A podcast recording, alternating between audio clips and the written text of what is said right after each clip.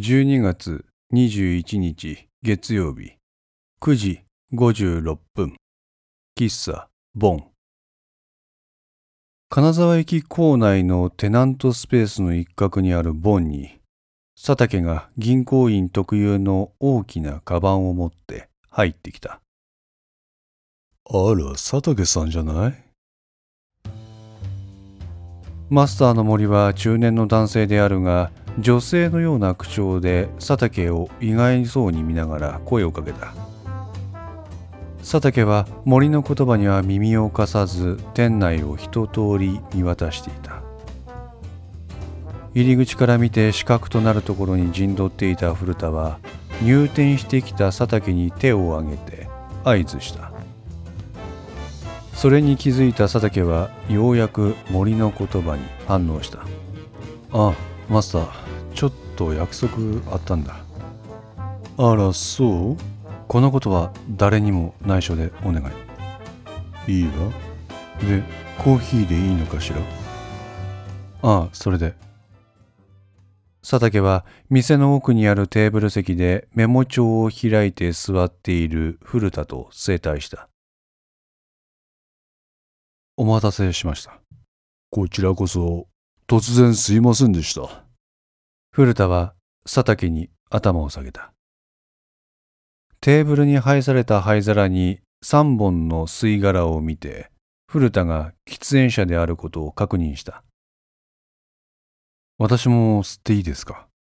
おお佐竹さんも吸われますか？ええ。これは嬉しいですな。ガンガン吸ってくださいとかくこの世は喫煙者には肩身が狭いですからね。古田は苦笑いを浮かべた。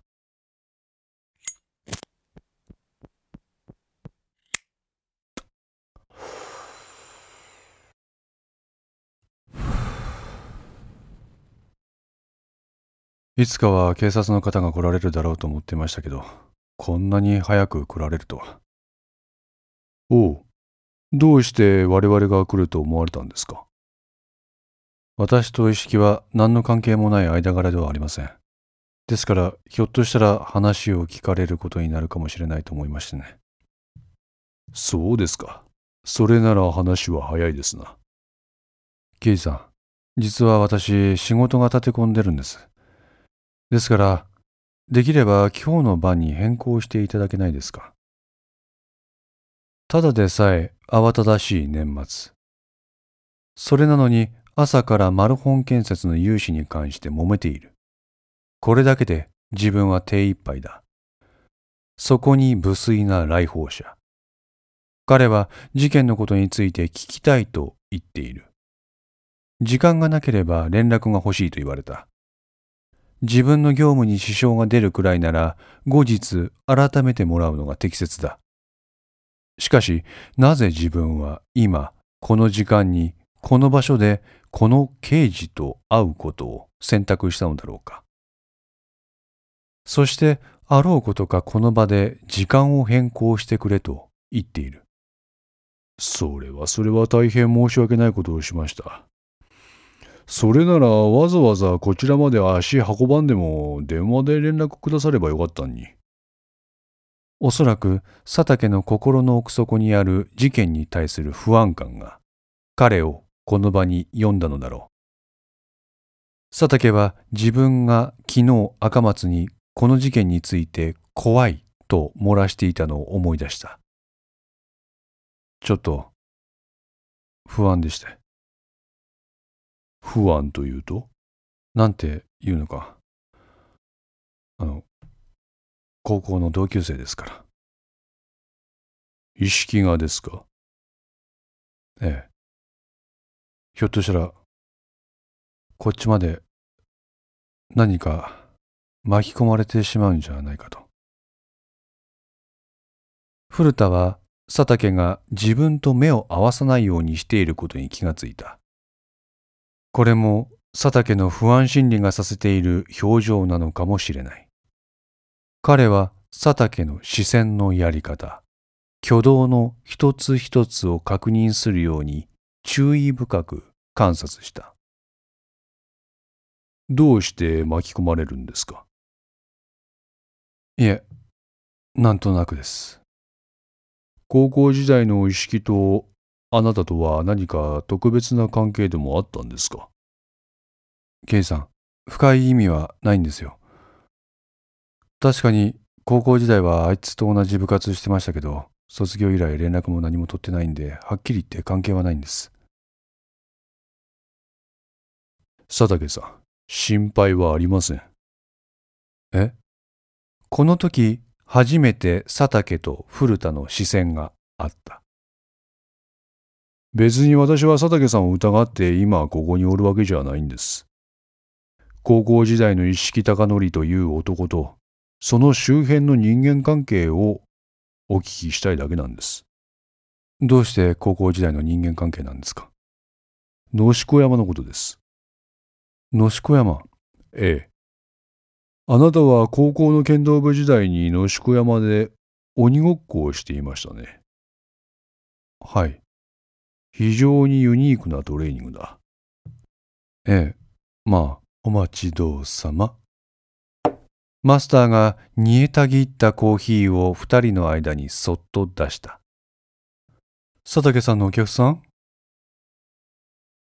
ああ、ちょっと昔いろいろとお世話になった人。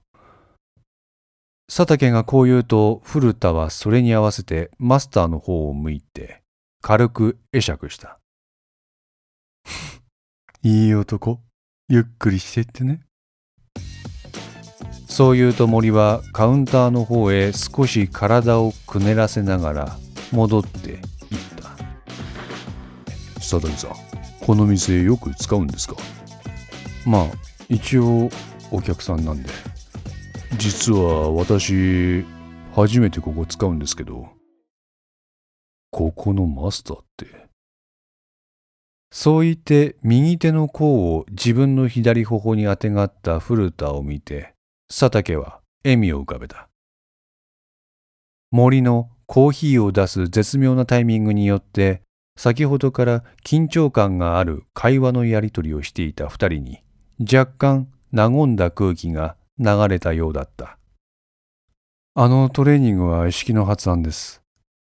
ああ、そうそう。その話してたんです。まずはそのトレーニングについて聞きたいと思いまして。どうぞ。野宿山全体を使った鬼ごっこと聞いてますが、どうでしょう？やはり佐竹さんは野宿山の地理について相当熟知されていらっしゃるんでしょうか？まあそこら辺の人よりは知ってると思いますよ一般的に使用される車道とか遊歩道以外の道もですか？ええまああのトレーニングに参加していた人間は大体知ってるんじゃないでしょうかでないとすぐに捕まりますから。そのトレーニングの中で最も優秀な人物は誰でした？佐竹はしばらく考えた。随分と昔の話なのでその当時の記憶はおぼろげだ。大会の成績のことならばいざ知らずトレーニングの中で優秀だった人間の名前を挙げろと言われてもなかなか思い出せない。えっ、と当時金沢北高は団体戦は県大会で準優勝。個人戦では鍋島さんがインターハイで優勝したと聞いております。大会成績の優秀さから考えて鍋島さんがそのトレーニングでも力を発揮していたんじゃないかと思いまして。うん。いや刑事さん。僕も普通に考えて鍋島じゃないかと思ったんですけどあんまり彼の記憶ないんですよ。お当時としては画期的な練習方法だって内輪で自画自賛して楽しんでやってたトレーニングなんでその記憶自体は残ってるんですけど個別に優秀だったやつって言われるとちょっと思い出せません。わかりました。じゃあ優秀じゃなくて目立っとった人間という観点ではどうでしょう？あそれならなんとなく覚えてます一番はしゃいでいたのは村上だったように思いますね。村上さんですか？そう言うと古田は手帳の中に書き込まれている剣道部の当時のメンバー表に指を当ててその名前を指した。えー、っと、村上隆二さんですか？そうですね。村上さんとあなたは今も連絡を取り合っとるんですか？はい。時々ですけど。具体的には？うんバラバラですよ。頻繁に連絡取り合う時もあれば、一月ほどぽっかり開く場合もあります。なるほど。で、今回の事件が発生してからは何度連絡を取り合いました？え2、3回ですか。すいません。正確な回数を知りたいんです。差し支えなければご確認ください。すると佐竹は携帯電話の着信履歴を確認した。20日の10時10分に村上からの着信があった。昨日の10時頃に電話で連絡取ってます。あと、確か昼の2時頃にあいつとメールでやり取りしただけです。何を書いているのかはわからないが、古田のメモを書く手は止まらない。ちなみに他の剣道部仲間の連中と連絡は取られましたか？赤松です。赤松さんもよく連絡を取り合うの？いえ、随分と久しぶりに連絡取りました。高校卒業以来？そんなもんです。どうして？佐竹は言葉に詰まった。明確な理由はない。ただ単に衝動的に連絡を取ったと言っては、変に相手に勘ぐられるかもしれない。佐竹はふと自分の腕時計に目をやった。時刻は10時20分を回っていた。ここで赤松とのやりとりまでいろいろ聴取されると時間が取られる。立花には本部へ臨議書を持って行って一件だけ客先によって起点する旨を伝えているので帰る時間が遅いと何を言われるかわからない。朝からの一件でただでさえ仕事が立て込んでいるのに油を売っていると思われては大変だ。マルホン建設の融資に関しても気が気でない。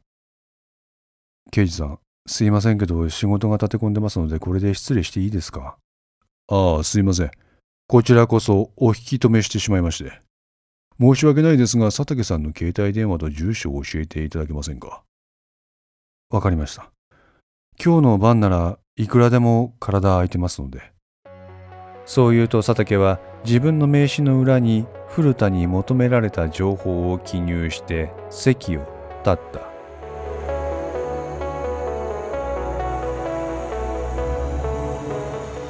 5の線リメイク版いかがでしたでしょうか？このお話は毎週木曜日に1話ずつ更新できるよう鋭意作成中です。ご意見やご感想がありましたら Twitter やウェブサイトのお問い合わせお便りコーナーからお寄せください。